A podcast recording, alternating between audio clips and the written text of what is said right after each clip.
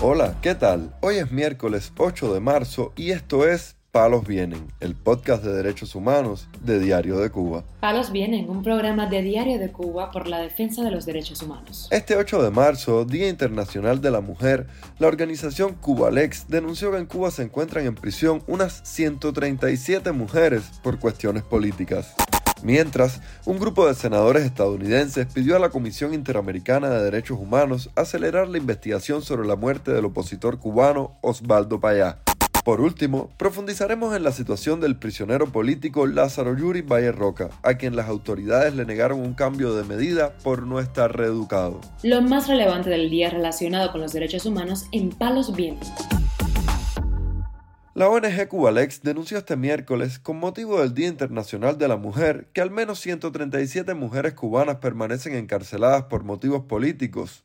En ese sentido, la organización independiente elaboró un listado con los nombres de todas las prisioneras políticas que han podido identificar.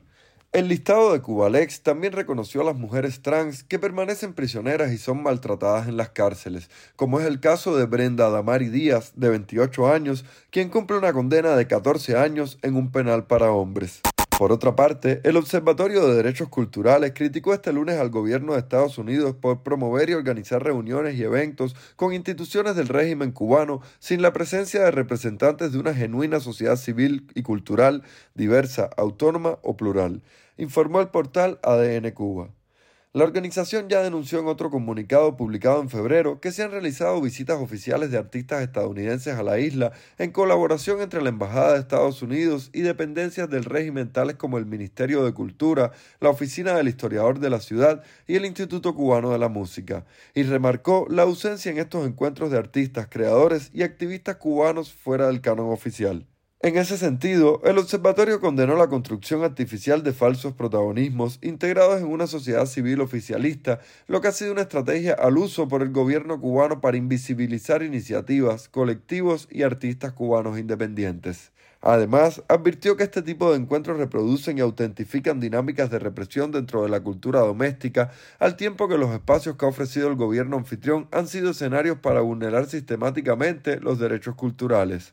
También este martes un grupo de senadores estadounidenses, cinco de ellos demócratas y tres republicanos, hicieron un llamamiento a la Comisión Interamericana de Derechos Humanos para que acelere la investigación sobre la muerte sospechosa y trágica de los opositores cubanos Osvaldo Payá y Harold Cepero, el 22 de julio de 2012.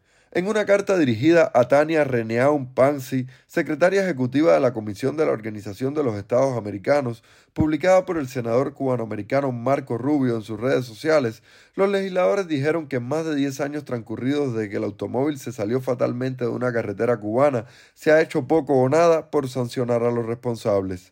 La hija del fallecido opositor cubano, Rosa María Payá, agradeció la iniciativa mediante un tuit.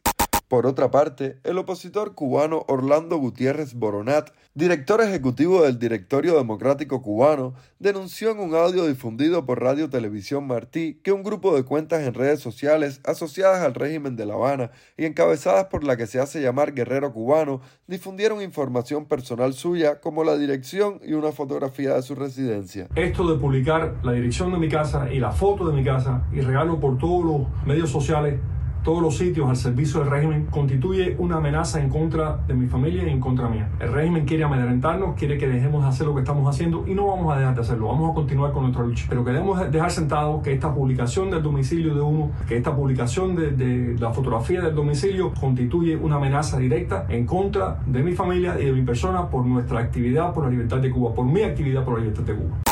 En tanto, el líder de la Unión Patriótica de Cuba, José Daniel Ferrer, envió un mensaje desde la prisión de Mar Verde, donde se encuentra encarcelado, para recordar a sus compañeros de causa de la Primavera Negra de 2003, de la cual se están cumpliendo 20 años.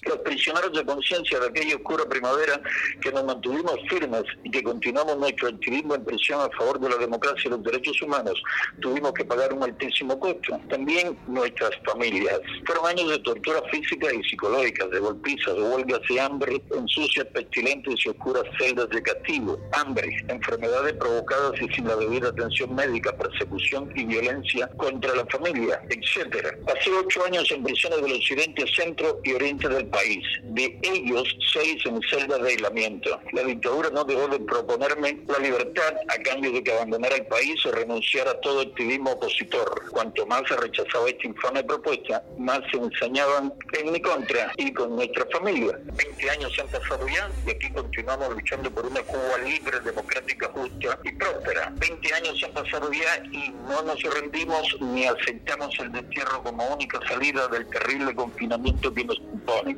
Esto en Twitter, por principios, por decoro, por dignidad, por vergüenza, por honor, por Cuba, yo los voto a todos, pero con B, por su traición a la patria, por su hipocresía y cinismo, hay que votarlos a todos a la basura, no a la farsa electoral. Saludame a, a toda la familia, a tus amigos, a todos los hermanos de lucha. La grabación del líder opositor, quien está encarcelado desde el 11 de julio de 2021, cuando se sumó al levantamiento popular que tuvo lugar en decenas de ciudades y localidades de la isla, fue divulgada por Radio Televisión Martí.